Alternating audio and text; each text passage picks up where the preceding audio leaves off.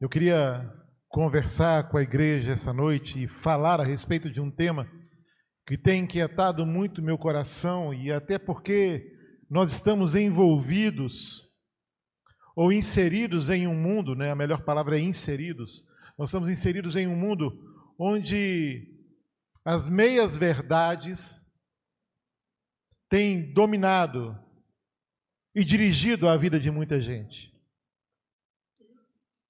e onde a verdade, a única verdade, tem sido colocado de lado.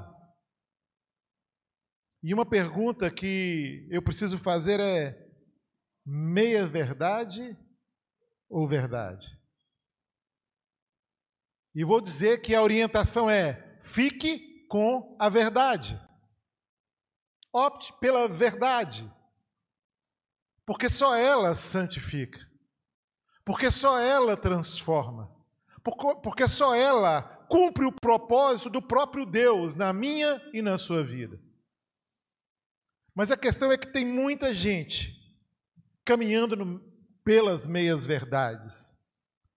E meias verdades são sofismas, que na verdade são argumentos ou talvez raciocínios que são concebidos com o objetivo de produzir uma ilusão da verdade. Que embora simule um acordo com as regras da lógica, ela apresenta, na realidade, uma estrutura interna inconsciente, incorreta e que, de forma deliberada, traz engano. E tem muita gente que não tem conhecido a Deus, tem muita gente que ainda não teve um encontro transformador com Cristo, por conta dessas meias verdades anunciadas aí e que por vezes alcançam o coração. Meias verdades como o evangelho que é anunciado, nos colocando no centro. Como se fôssemos os principais da história. Uma meia verdade que anuncia um Deus, um Cristo, que muda a sua realidade financeira. E ele pode fazer isso.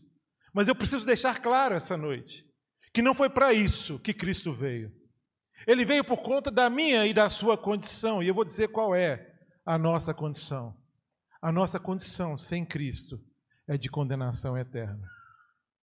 Nós estávamos mortos nos nossos delitos e pecados, mas fomos alcançados pela graça do Senhor. Tem muita meia-verdade sendo dita e muita gente se frustrando até na caminhada cristã porque tem vivido debaixo de um evangelho que não é anunciado como a verdade, mas só como um meio para que se alcance algum benefício aqui, nessa terra. Eu e você, depois do pecado, ter entrado no mundo através de Adão, recebemos com ele também a condenação. Mas louvado seja o nome do Senhor. E esta é a verdade. Louvado seja o nome do Senhor, que, mesmo sendo o salário do pecado a morte, o dom gratuito de Deus é a vida eterna. Amém? Nós temos essa vida em nós. E este é o Cristo. O Cristo é o Salvador. É o Cristo que muda a história. Mas é o Cristo que cumpre o seu papel primeiro, que é nos livrar do inferno, que é nos livrar de uma vida de condenação. Meia verdade em meio a tudo isso é acreditar que Cristo vem para me dar um bem-estar, para me fazer feliz, para acabar com as minhas lutas, para tirar a minha, a minha dor e o meu sofrimento. Não, querido. Cristo veio com um propósito muito maior, que é mudar o seu destino quer mudar a sua história na eternidade, te dar vida e vida em abundância. Tem meias verdades, tem gente acreditando nessas meias verdades e dizendo o seguinte: olha, o Deus que a gente serve é um Deus de toda graça, Ele é um Deus bondoso, eu acredito nisso, eu acredito que Deus é bom, mas eu quero te dizer uma coisa, querido: você acreditar que Deus é bom não vai te ajudar em nada, não. Você acreditar que Deus é um Deus de graça não vai te ajudar em nada. Isso é só uma meia-verdade, porque a verdade plena é que se você não se render a esse Deus e entender que Ele é assim, um Deus de toda graça, o Deus de todo poder, o Deus de toda autoridade, Ele também é o Deus de toda justiça. E a justiça de Deus é vista do Velho Testamento até o Novo Testamento. Pessoas que erraram. Adão estava no jardim e havia uma ordem. Ele desobedeceu a ordem. Deus foi justo, tirou ele do jardim.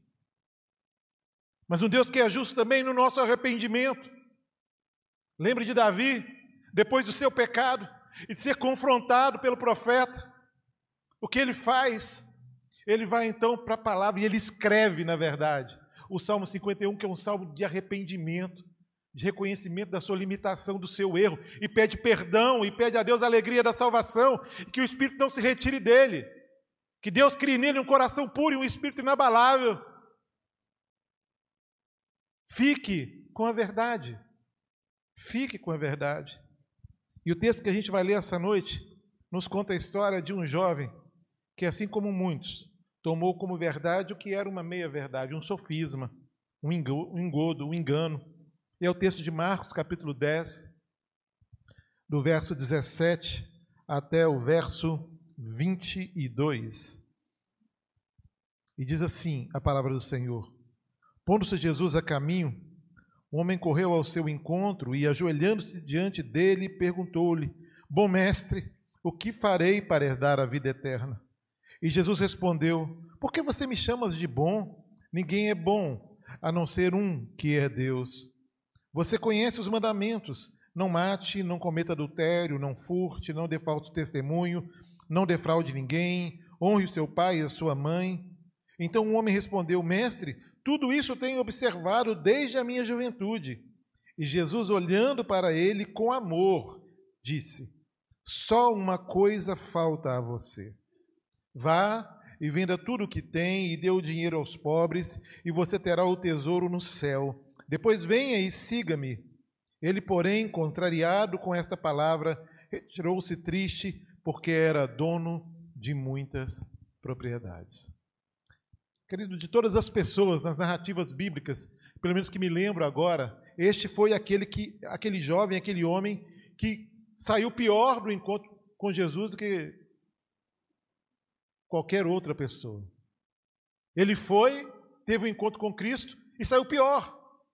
É o contraditório, aquilo que a gente vê, aquilo que a gente acredita, mas porque isso mostra a nossa ação e aquilo que é nossa, o nosso poder de escolha diante da fala e do cuidado e da manifestação do poder de Deus e amor dele por nossa vida. Ele foi amado por Jesus. A palavra está dizendo que Deus, Cristo falou com ele em amor.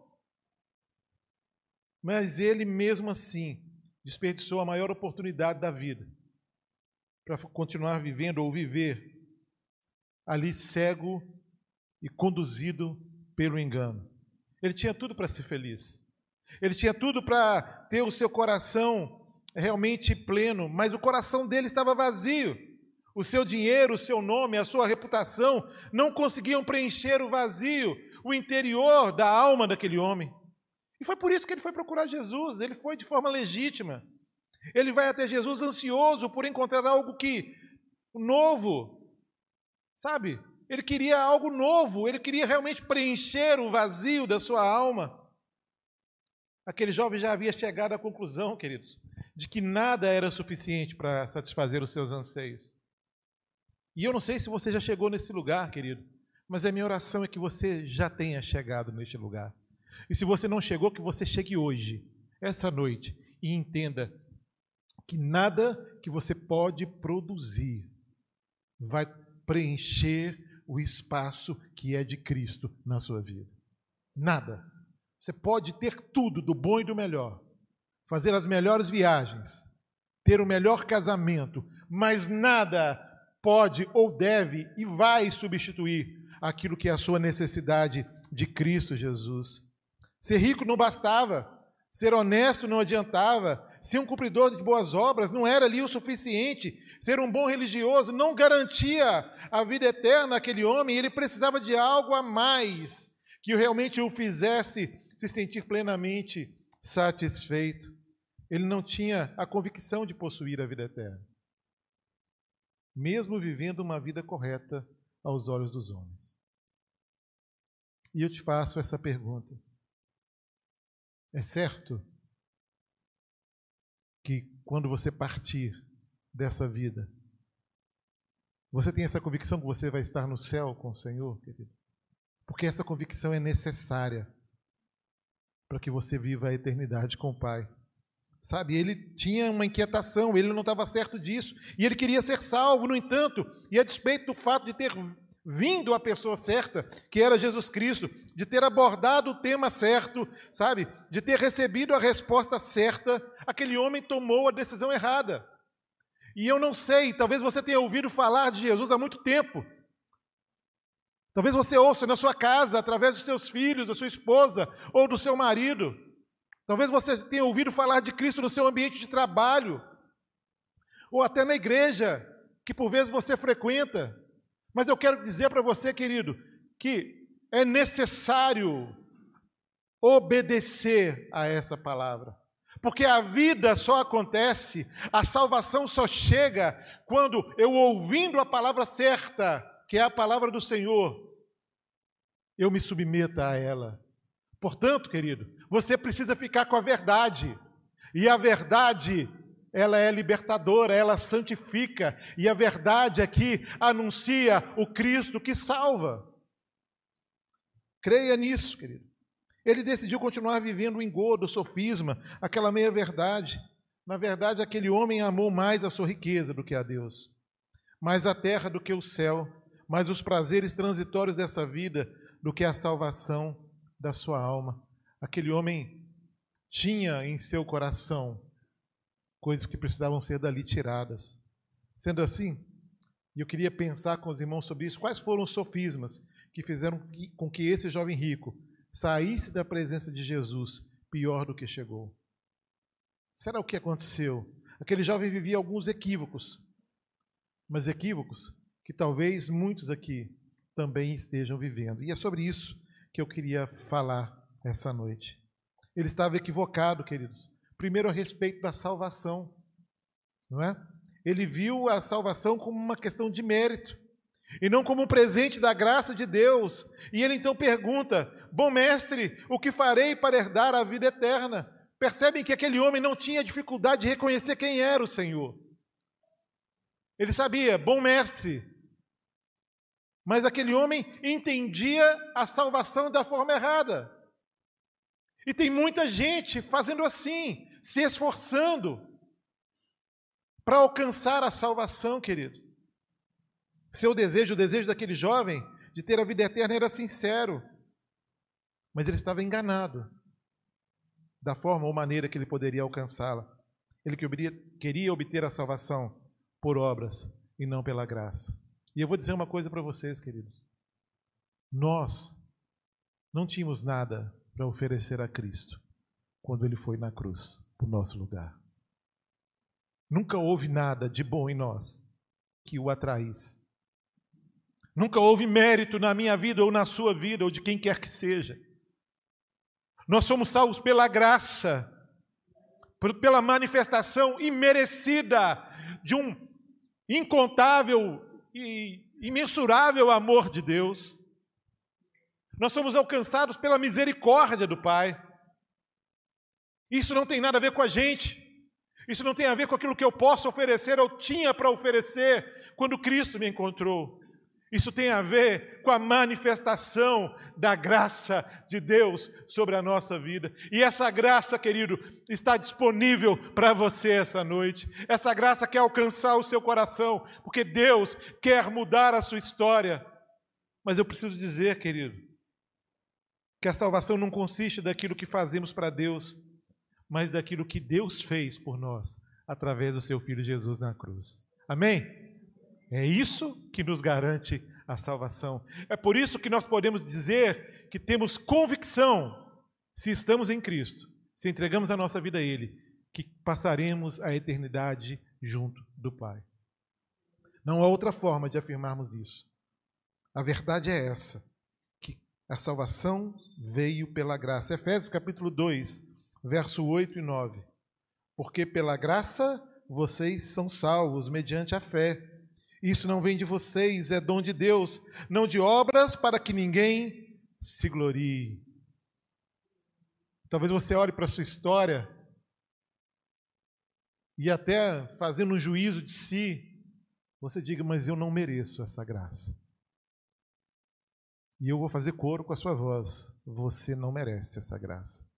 Assim como eu não merecia essa graça, como nenhum de nós merecia, mas Cristo nos amou e se entregou por nós. Eu quero dizer que te conhecendo, querido, Ele te ama. O salmista, lá no Salmo 139, vai dizer que Deus conhece a nossa vida, conhece os nossos pensamentos, conhece as nossas palavras antes que elas cheguem aos nossos lábios. Não é isso? Conhece o nosso deitar, conhece o nosso levantar, mas Ele coloca sobre a nossa cabeça a sua mão e nos cerca por todos os lados. É esse Deus que se declara aquele que criou todas as coisas, que nos criou desde o ventre da nossa mãe e nos amou. E por mais que você queira fugir dessa realidade, amigo, não há como. Você é amado por Cristo. E você precisa dar uma resposta diferente de que esse jovem deu, quando questionado, e quando ele ouviu a palavra de Deus, falta-te alguma coisa, te falta uma coisa, essa é a palavra de Jesus, te falta uma coisa. Então esteja disposto a abrir mão daquilo que te impede de experimentar de Cristo. E talvez sejam meias verdades, algumas mentiras que você tenha acreditado. Porque o que Deus quer de você, querido, é a sua fé, a sua entrega. E depois disso, Ele mesmo, através do Espírito Santo de Deus e através da Sua palavra, vai santificar a sua vida. Não é você que vai mudar e dizer, agora eu estou pronto para aceitar. Eu vivia bêbado pela rua, agora eu parei de beber, posso aceitar Jesus. Ah, era um cara nervoso, brigava, e agora eu não brigo mais, agora eu posso aceitar Jesus. Não, querido. Nós não damos conta disso. E nunca foi também pelo nosso merecimento. Então, creia naquilo que é o amor de Deus pela sua vida manifesto em Cristo Jesus, pela graça dele ter se entregue por cada um de nós. Mas aquele jovem também estava equivocado, querido, naquilo que era a prática religiosa dele. Ele era um bom religioso e ele cumpria os mandamentos da lei. Se a gente lê aí do verso 19 até o 21, a primeira parte do 21 vai dizer assim: Você conhece os mandamentos. Não mate, não cometa adultério, não furte, não dê falso testemunho, não defraude ninguém, honre o seu pai e a tua mãe. Então o homem respondeu: Mestre, tudo isso eu tenho observado desde a minha infância, desde a minha juventude. E Jesus, olhando para ele com amor, disse: Só uma coisa falta a você. Esse jovem, ele conhecia a palavra. Ele conhecia ali os mandamentos e guardava todos eles desde a sua juventude. Um moço inteligente, mas que ficou atordoado com uma única colocação de Jesus, quando Jesus fala: ainda te falta uma coisa. Talvez ele tenha pensado que guardava a lei, mas havia quebrado os dois primeiros mandamentos da lei, que é amar a Deus acima de todas as coisas e o próximo. Havia no coração daquele homem outras coisas que ele amava mais do que a Deus. E de nada valia todo o conhecimento religioso que havia naquele jovem. Seu conhecimento não lhe dava segurança alguma. Só gerava no coração dele, dentro dele, uma crise ainda maior. Aquele moço não precisava de religião. Aquele moço precisava de Cristo. E ele estava diante do Cristo. Ele estava diante de Jesus, mas ele não quis obedecer aquilo que foi a orientação de Jesus. Talvez você entrou aqui dizendo que já tem até mesmo uma religião, no entanto, Jesus está dizendo a você, querido, ainda te falta uma coisa. Ainda te falta uma coisa. Se você é alguém que não tem a convicção da eternidade junto com Cristo, te falta alguma coisa. Te falta alguma coisa. E em terceiro lugar, queridos, ele estava equivocado a respeito de quem tinha a primazia no seu coração, de quem ocupava prioritariamente o lugar principal do seu coração. Versos 21 e 22, e Jesus olhando para ele com amor disse: Só uma coisa falta a você. Vá e venda tudo que você tem e dê o dinheiro aos pobres, e você terá um tesouro no céu. Depois venha e siga-me. E ele, porém, contrariado com esta palavra, retirou-se triste, porque era dono de muitas propriedades. E é interessante, eu preciso ressaltar aqui, que Jesus não estava aqui condenando a riqueza ou as riquezas, como alguns pensam, mas estava apresentando aqui o perigo quando alguma coisa toma o primeiro lugar na vida de alguém, quando alguma coisa ocupa o lugar que deveria ser de Cristo na nossa história. E Jesus propõe para ele: venda tudo o que tem dê o dinheiro aos pobres, e você terá um tesouro no céu. E a proposta aqui é uma proposta muito clara: olha, isso aqui que você tem, querido, isso tudo é passageiro. Troca isso, vende isso, dá isso, doa aos pobres, doa àqueles que precisam, porque o que eu tenho para você é muito maior do que aquilo que você conquistou aqui. Eu tenho para você vida eterna. Eu tenho para você uma vida comigo na eternidade. E não há maior tesouro do que este de estarmos eternamente com o nosso Pai, de vivermos aquilo que Cristo fez na cruz por nós e sermos alcançados pela salvação e graça do Pai sobre a nossa história. Aquele homem procurou Jesus a fim de resolver o seu problema espiritual, querido. A intenção dele era boa. Ele não estava equivocado quanto à sua intenção. Mas quando Jesus lhe disse que ele precisava fazer, ele ficou triste. E a história diz, a narrativa diz que ele saiu ali pesaroso. As riquezas tinham ocupado no lugar de Deus no coração daquele jovem. E quando isso acontece com alguém, querido, de fato a infelicidade passa a ser o principal sentimento nutrido no coração. E eu vou repetir. Quando Cristo deixa de ser prioridade na sua vida, o que passa a ser o principal, a realidade na sua vida é a infelicidade. Você vai permanecer frustrado, vai permanecer inquieto quando Cristo não é o centro da sua vida. E eu queria que você olhasse para dentro do seu coração agora de forma sincera, porque essa palavra não vai só para aquele que nunca ouviu falar de Jesus. Essa palavra ela chega ao meu coração e chega ao seu coração.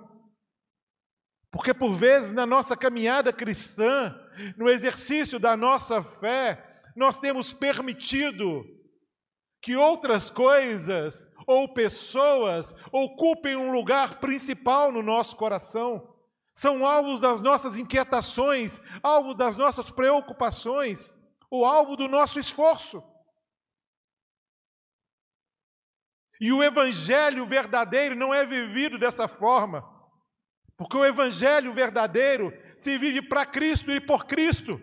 É tudo por ele e para ele. A sua vida não é mais sua, querido. Você foi alcançado por essa graça, então você precisa viver para o Senhor, que mostrou a você e manifestou a você a forma mais suficiente de amor, se entregando naquela cruz, querido, e mudando o seu destino. Viva para Ele. Não deixe que outras coisas ocupem o lugar no seu coração, porque isso te distrai de Deus. E isso te impede de viver a vida plena com Ele. Mas mais do que isso, como foi na vida desse jovem, quando algo se torna mais importante na nossa vida que não a pessoa de Cristo, eu não consigo ter com Ele um encontro transformador. E aí você vai conhecer a verdade, vai ouvir o que você está ouvindo aqui agora, mas vai para casa angustiado.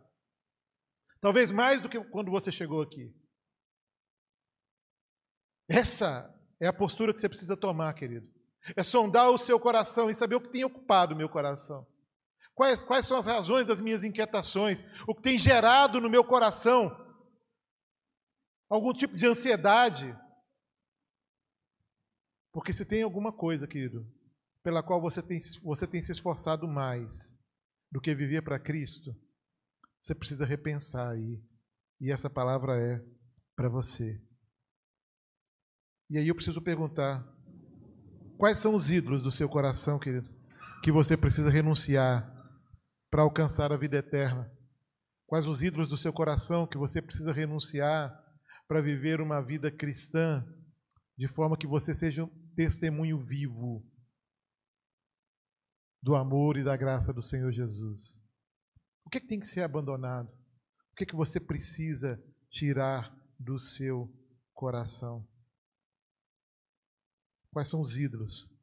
A vida eterna começa quando Cristo se torna o centro do nosso coração. Quando Ele é o centro, a vida cristã começa. E eu quero concluir aqui, os minutos do louvor já vão chegar, porque a palavra de Deus é assim, irmãos, ela é, por vezes, simples, mas ela cumpre o propósito dela. E essa palavra é para você, querido, que entrou aqui sem conhecer a Cristo. Você tem conhecimento, você tem uma prática religiosa, você cumpre alguns rituais, talvez, que você entende que colaboram com a sua espiritualidade. Mas eu preciso dizer uma coisa para você, querido. São só meias verdades. Porque a verdade é uma. Que Jesus Cristo é o caminho, a verdade e a vida. E ninguém vem ao Pai a não ser por mim, diz o Senhor Jesus. É Ele. Não há outro caminho. E eu creio que hoje Jesus está aqui, querido, está pertinho de você. A salvação está do seu lado. Então não faz como aquele jovem fez. Não saia porque talvez Deus te peça algo difícil. Porque na verdade, o que Deus quer de você é fé e entrega é que ele se torne na sua vida prioridade. Prioridade. Né? Não faça como aquele jovem, não saia da presença de Jesus pior do que você chegou. Não escolha continuar sendo enganado por conceitos falsos. Porque hoje é o grande dia na sua vida. Hoje é o grande dia na sua história. Então deixa Jesus ser o centro, querido. Se renda a Ele. E antes da gente cantar, eu quero orar, e orar não, eu quero desafiar você a essa a tomar uma posição diante do Senhor. E a posição acontece, eu me posiciono ao Senhor a partir do momento que eu reconheço que eu sou pecador e que o salário do pecado é a morte. E essa morte não é só física, é a morte eterna. Mas o texto continua, Paulo continua dizendo, ele vai dizer: "Mas o dom gratuito de Deus é a vida eterna." E eu não queria que você saísse daqui hoje sem ter essa convicção, querido. Sem entregar a sua vida a Jesus. Vou pedir que a igreja esteja em oração agora. E eu quero desafiar você que está aqui, querido. Talvez vivendo debaixo de sofismas, de filosofias vãs, de meias verdades. Que você Escolha a verdade. E eu quero orar por você. Se você está aqui, querido, e quer hoje entregar a sua vida a Jesus, eu quero orar por você. Então, onde você estiver, levante sua mão. Amém, querido? Pode baixar. Mais alguém? Na galeria, alguém? Eu quero entregar a minha vida a Jesus. Eu não quero mais caminhar pelas minhas verdades ou pelas meias verdades. Eu não quero caminhar por aquilo que é conveniente a mim, mas eu quero caminhar na direção que o Senhor traz para a minha vida. Alguém? Aqui embaixo. Amém. Mais alguém, querido? Amém. Louvado seja Deus. E é esse o desafio, caminharmos na verdade. E eu quero desafiar também a igreja do Senhor. Porque muitas vezes, na caminhada, em meio a tantas tarefas, em meio a tanto envolvimento, até nas coisas do reino da igreja, pessoas, coisas passam a ocupar o lugar de Deus na nossa vida. Como igreja, nós temos clamado a Deus por um avivamento. Nós temos buscado a Deus por um avivamento. As quartas-feiras, irmãos, nós temos vindo para cá e orado e clamado ao Senhor e lido a palavra, buscando de Deus um avivamento que seja genuíno. Mas sabe quando é que começa o avivamento, querido? Quando eu reconheço que por vezes o caminho que eu estou, as escolhas que eu tenho feito, aquilo que eu tenho colocado como primazia no meu coração, não são a pessoa de Cristo Jesus. Agradeço a Deus pela palavra que Ele mesmo ministrou à sua vida. Peça por essa semana que você seja luz essa semana. Que as pessoas, pessoas possam ver na sua vida Cristo no centro. E assim nós nos despedimos.